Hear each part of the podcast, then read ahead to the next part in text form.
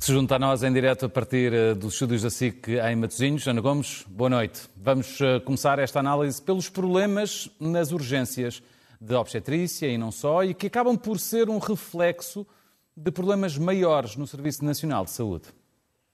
Boa noite, Rodrigo. Essa é a minha perspectiva. De facto, que os problemas uh, estão a ser mais sentidos na obstetrícia porque obviamente os bebés não esperam para nascer, mas não são problemas exclusivos do setor da obstetrícia. De facto, este, estas faltas de pessoal, e em particular pessoal médico, hum, resultam de, hum, de problemas estruturais no próprio Serviço Nacional de Saúde, como o Primeiro-Ministro reconheceu. Uh, o problema é que justamente esses problemas estruturais até hoje uh, não foram resolvidos e já estão identificados há muito tempo. E não são, como dizíamos antes, exclusivos do setor da obstetrícia. Em todo lado onde há especialistas, temos esse, temos, encontramos as deficiências de falta de pessoal.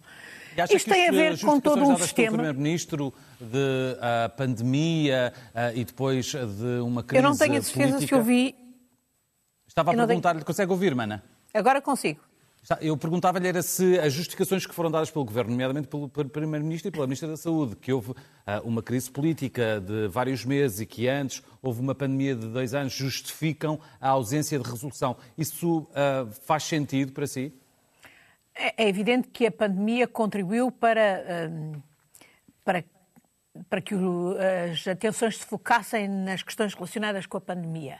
Mas uh, a pandemia não pode servir de desculpa para a inação nas questões estruturais, que estavam mal antes, designadamente uh, em 2019, portanto, antes da pandemia, lembramos-nos bem também de um verão, com, já com faltas nessa altura, também uh, agora morreu um bebê, nessa altura morreu uma, uma mãe, uma senhora uma grávida, uh, por dificuldades exatamente no atendimento nas urgências. E, e, o que é grave é que, de facto, esses problemas não tenham sido resolvidos, sendo conhecidos. E, e portanto, eu uh, penso que uh, aqui o problema precisa de ação. E o governo não tem mais tempo nem tem mais desculpa para não agir. Eh, ainda por cima agora tendo uma maioria absoluta. E, portanto, o, expediente de arranjar comissões de estudo uh, tem um limite muito mais curto do que no passado. Agora precisam-se de medidas. Uh, e a verdade é que as grávidas continuam a ir às urgências com, com tremendas angústias sobre saber se vão ser atendidas ou não. E há outros setores, anestesistas, outros especialistas, porque o que nós temos visto é um sistemático.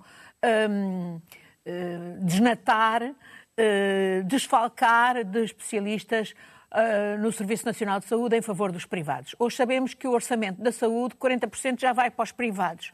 Portanto, deixa-se o Serviço Nacional de Saúde dependente dos tarefeiros, o que me parece absurdo, além de imoral e, e até iníquo relativamente às condições de trabalho que são dadas aos médicos e outros eh, profissionais do quadro dos hospitais, face, portanto, àquilo que há disponibilidade para pagar aos tarefeiros, sem que se resolvam os problemas de fundo, que em parte são de, de, de financiamento, designadamente para a reestruturação das carreiras para, e para lhes pagar convenientemente. É isso que faz os profissionais saírem do Serviço Nacional de Saúde uh, para o privado ou para o exterior.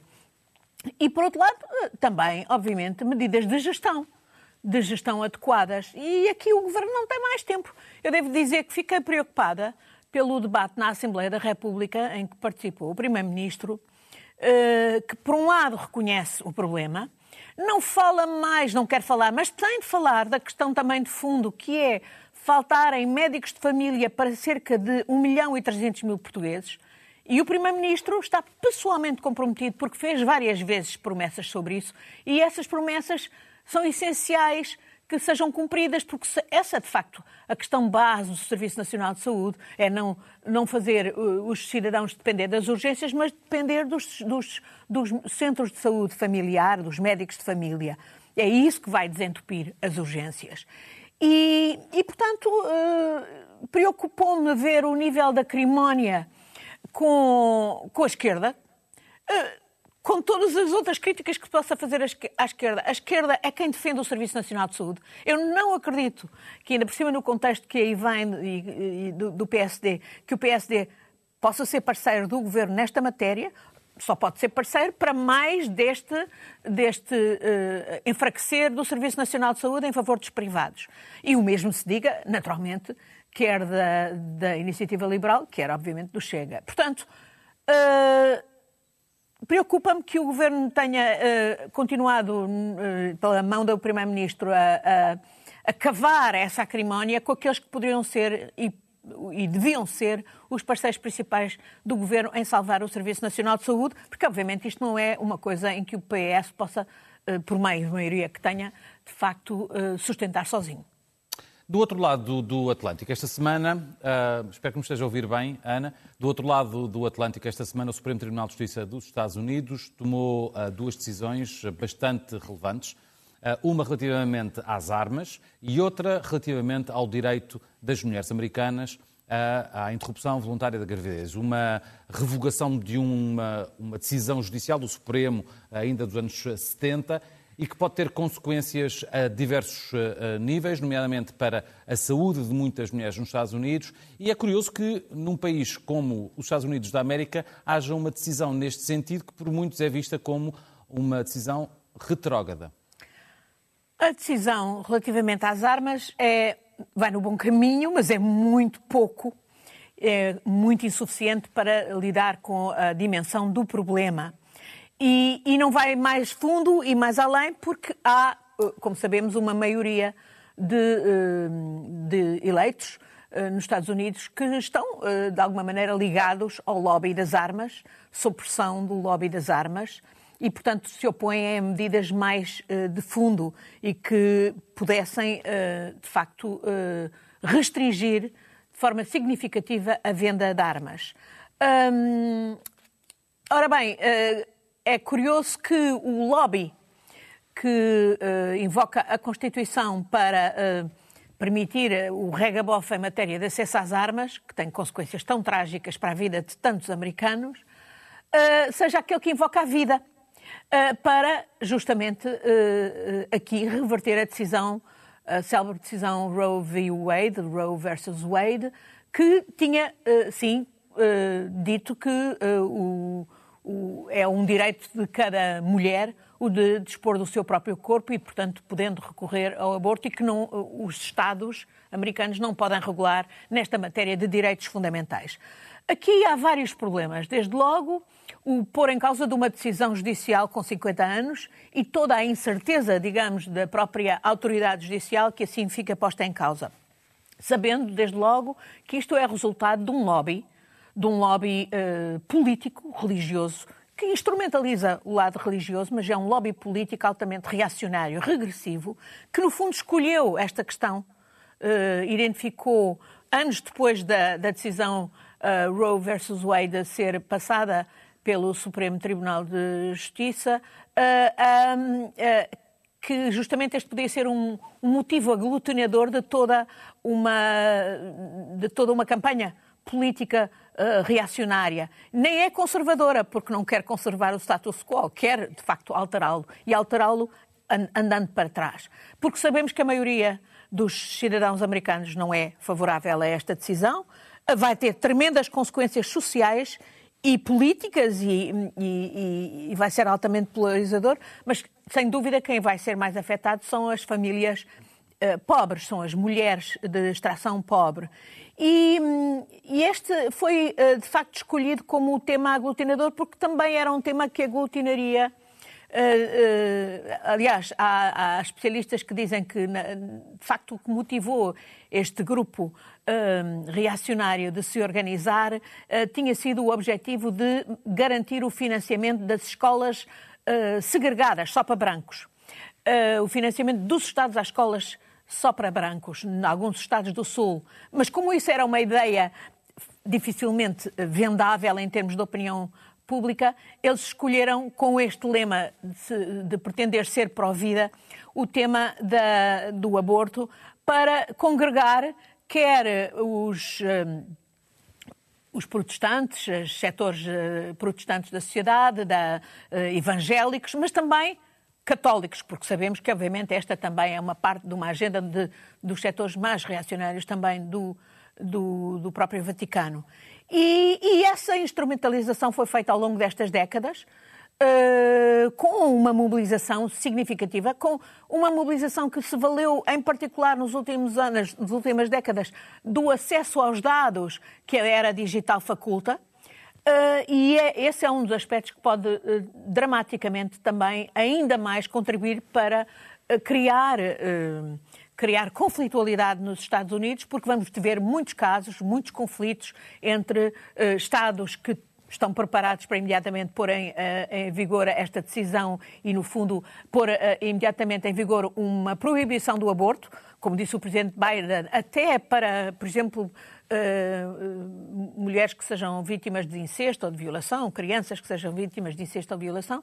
E, portanto, a conflitualidade vai ser tremenda e com este fator digital a possibilitar um, uma litigância contra pessoas, eh, uma perseguição a pessoas uh, terrível. Portanto, uh, é uma situação. Olha, quem deve esfregar neste momento as mãos de contente é, é Putin. Putin, que sabemos que tentou já diversas vezes interferir, e interferiu uh, na eleição de Trump. E esta é, também era uma questão que, que esteve isto foi, obviamente, uma vitória de Trump, não apenas porque os três juízes que de, determinaram, portanto, a, a, oscilação do Supremo Tribunal de Justiça são nomeados por Trump, uh, mas porque, uh, efetivamente, isto faz parte dessa agenda política que fez uh, interferir a própria Rússia nas eleições americanas e que, obviamente, se, se regozija com a divisão que isto vai acentuar numa sociedade já extremamente polarizada como é a norte-americana. Esta semana houve, por outro lado, maior união e deste lado do Atlântico, na Europa, com a decisão conjunta dos 27 Estados-membros de aceitarem e apoiarem a candidatura da Ucrânia à União Europeia e também a candidatura da Moldávia. A Geórgia, como sabemos, tem condições um pouco uh, diferentes. Uh, houve uh, uma enorme participação da Comissão Europeia neste processo todo, depois de um, uma semana antes, sensivelmente, ter, dado, ter sido dado uma luz verde por parte da Comissão para essa candidatura ser uh, aceite pelos líderes europeus, sendo que um deles, António Costa, foi demonstrando várias reservas. Sim, Rodrigo, eu também não percebi. Uh, não percebi porque é que. Ou, ou, ou percebi, mas também não gostei de ver o nosso Primeiro-Ministro uh, uh, prestar-se a fazer, enfim, a, o papel que fez, uh, certamente querendo se tornar útil a Macron, porque no fundo foram ideias, uma percepção ecoada por Macron, aquela que ele sustentou, até que finalmente teve que mudar, quando o próprio Macron, naquela ida conjunta com Scholz, e Draghi e o presidente uh, rumeno acabaram por lhe tirar o, o, tapete debaixo dos pés nessa ideia de haver criar um terceiro estatuto, etc. E Portugal, felizmente, naturalmente, pôs-se de. Não, não obstaculizou, obviamente. O Primeiro-Ministro, apesar de tudo, tem razão quando diz que o processo vai demorar tempo. Mas eu acho que importa uh, explicar que uh, muita gente diz ah, isto foi uma decisão política. Claro, é sempre uma decisão política. Quando Portugal pediu a adesão à União Europeia, nessa altura à CEE, em 1977, a decisão, de resto, de, de, de, de uma decisão do Conselho de aprovar o nosso pedido de adesão só foi tomada cerca de um ano antes, mais de um ano antes, em 1978. E só em 1980 é que se assinou um acordo de pré-adesão. E obviamente que a razão era sobretudo política. Como era sobretudo política, a nossa razão do presidente, do, nessa altura, do primeiro-ministro Mário Soares, de pedir a adesão à, à União Europeia. porque, obviamente, era para, como ele disse muito claramente, era para ancorar o nosso país, depois da Revolução do 25 de Abril, à democracia. E é evidente que é, há razões mais políticas, mais do que justificáveis, para agora Uh, se dar à Ucrânia o estatuto de candidato. Uh, Portugal, nessa altura, não tinha sido sequer invadido pela Rússia, o que aconteceu com a Ucrânia, e é evidente que esta invasão da Ucrânia, como nós estamos todos os dias a ver, não, não é apenas sobre a Ucrânia. e, e não tem a ver apenas com a agenda imperialista de Putin, que quer destruir a Ucrânia, quer recuperar, digamos, o Império Russo da, da, da dois ou três séculos atrás. É porque Putin tem na agenda, efetivamente, destruir a União Europeia, desunir e destruir a União Europeia. E isso ainda esta semana foi confirmado.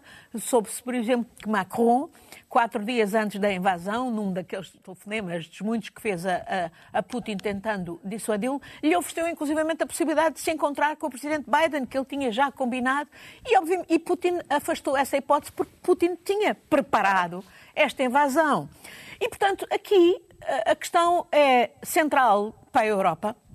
Eh, não é apenas uma questão militar de importância para a NATO, é uma questão estratégica central para a Europa. Não deixar uma potência que claramente viola o direito internacional, que claramente, eh, de forma maléfica, como estamos a ver nestes ataques, até de hoje, contra Kiev, contra outras, eh, eh, outras localidades na Ucrânia, tem um propósito maléfico de mostrar o seu poder e de atacar diretamente a população civil, o que, obviamente, viola todas as regras, incluindo do direito internacional, incluindo do direito da guerra, do direito humanitário. Portanto, como é que se pode deixar uma potência destas ganhar? E aqui a Europa tem que ser muito mais coerente. E eu espero que, de facto, as decisões do G7, que, enfim, que é uma que são informais, porque o G7 não tem existência uh, legal, digamos, uh, não, as decisões não vinculam, mas vão no sentido exatamente de confirmar aquilo que, ao nível da União Europeia e da própria NATO, na Cimeira da, de, em Madrid da próxima semana, possam fazer, no sentido de, uh, de não continuar a a permitir a incoerência que resulta de tardarmos a dar as armas que são essenciais à Ucrânia para se defender, uh, que continuemos, no fundo, a financiar a guerra através do petróleo e do gás, que apesar de tudo continuamos a comprar, e pelo visto agora até vai ser a Rússia que, que vai utilizar essa arma uh, para ameaçar a, a, a, Alemanha e outros países da Europa Central de eh, de, de passarem o próximo inverno sem esses fornecimentos. Eh, por um lado, eh, ainda bem, porque vai forçar que de facto esse, esse corte se faça, e, e, e, que tem aquele enclave de Kaliningrado que, onde há armas, onde há armas, inclusivamente com, com ogivas nucleares, que podem uh, ser uh, disparadas para a Europa e eles não se têm ensaiado de maneira nenhuma de uh, pôr essa ameaça em cima da mesa. E depois há o outro lado, que é realmente também uma tremenda ameaça, não apenas à Europa, mas a todo o mundo, que é o roubo dos cereais e o bloqueio dos cereais. E a ameaça, o espectro da fome a nível global. E o espectro da fome que, naturalmente, tem particulares incidências, por exemplo, para muitos países da África, que já hoje estão sob uma forte pressão uh, de todo o tipo e que, e que alimentam, por exemplo, as vítimas da, da, do tráfico de seres humanos que, que, continua para a Europa, como estamos a ver neste mesmo verão. Portanto, Temos de avançar Europa... rapidamente, Ana Gomes, porque o nosso tempo está rapidamente a chegar ao final. Sigamos para o tema uh, seguinte. Lisboa está, vai emprestar a casa para a Conferência dos uh, Oceanos. Uh, o que é que Portugal pode mais trazer à causa mundial da defesa dos mares? Bom, aí está uma causa que, para que fomos despertados também pelo, pelo Presidente Mário Soares, depois, o próprio presidente Cavaco Silva também a pôs na agenda nacional. Nós temos tido muita retórica, muita retórica, mas não temos visto a ação. E, portanto, para além das medidas que esta Conferência dos Oceanos, a nível das Nações Unidas, possa tomar a nível global, que são importantíssimas, desde logo para habilitar o, o mundo a defender o planeta, a utilizar o extraordinário potencial de descarbonização que podemos tirar dos oceanos e que tem que se traduzir em políticas concretas ao nível global, mas também ao nível europeu, nós também temos, temos muito a fazer a nível nacional. E tem sido particularmente significativo aquilo que, por exemplo, o Tiago Pita Cunha tem dito, de que nós temos que ter ambição e não podemos continuar-nos pela retórica. Nós uh, com, temos uma das maiores zonas económicas exclusivas do mundo. Quando a plataforma continental, uh, a extensão da plataforma continental for uh, uh, aprovada a nível global, nós ficaremos com uma dimensão territorial 40 vezes a do nosso território. Portanto, temos de ter uma marinha capaz, equipada para, para proteger esta parte do território e temos que ter ambição de perceber que há grandes oportunidades económicas e científicas e outras para Portugal e temos que ter investimento sustentado nas atividades que resultam, por exemplo, da, da, da, do desenvolvimento da biotecnologia, a produção de bivalves para efeitos alimentares que têm muito menos implicações ao nível da produção de carbono, ou uh, uh, as questões ligadas às algas, que para além do, do impacto nutriente uh, na cosmética, na, na, na farmácia, na, nos textos até, há um grande potencial aí a explorar e, naturalmente, também as, as questões relacionadas, por exemplo, com a produção de energia verde, Uh, e azul, verde, uh, a eólica flutuante. É um projeto piloto que foi desenvolvido pela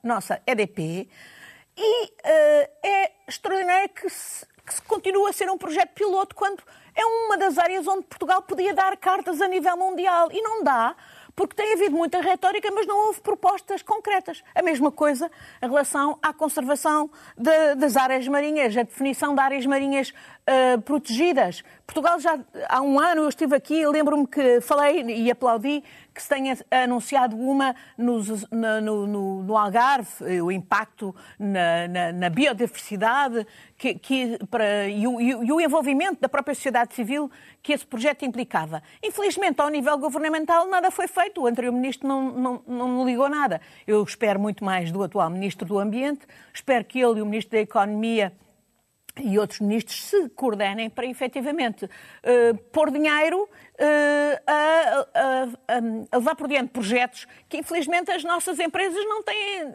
sabido, embora haja projetos mini ao nível uh, até de laboratórios de investigação, mas depois não são industrialmente desenvolvidos. E aí o Estado podia ter um papel-chave. Mas, por exemplo, temos mesmo de fechar, a Ana Gomes, peço. Deixa-me só dizer isto, no PRR temos, fala-se, não sei o quê, 16 milhões, mil milhões e só 262 milhões é que estão previstos para atividades no mar. É ridículo. Isto não joga a bota com a perdigota em termos da nossa retórica e, de facto, nós não podemos continuar a desperdiçar as oportunidades que o mar nos oferece.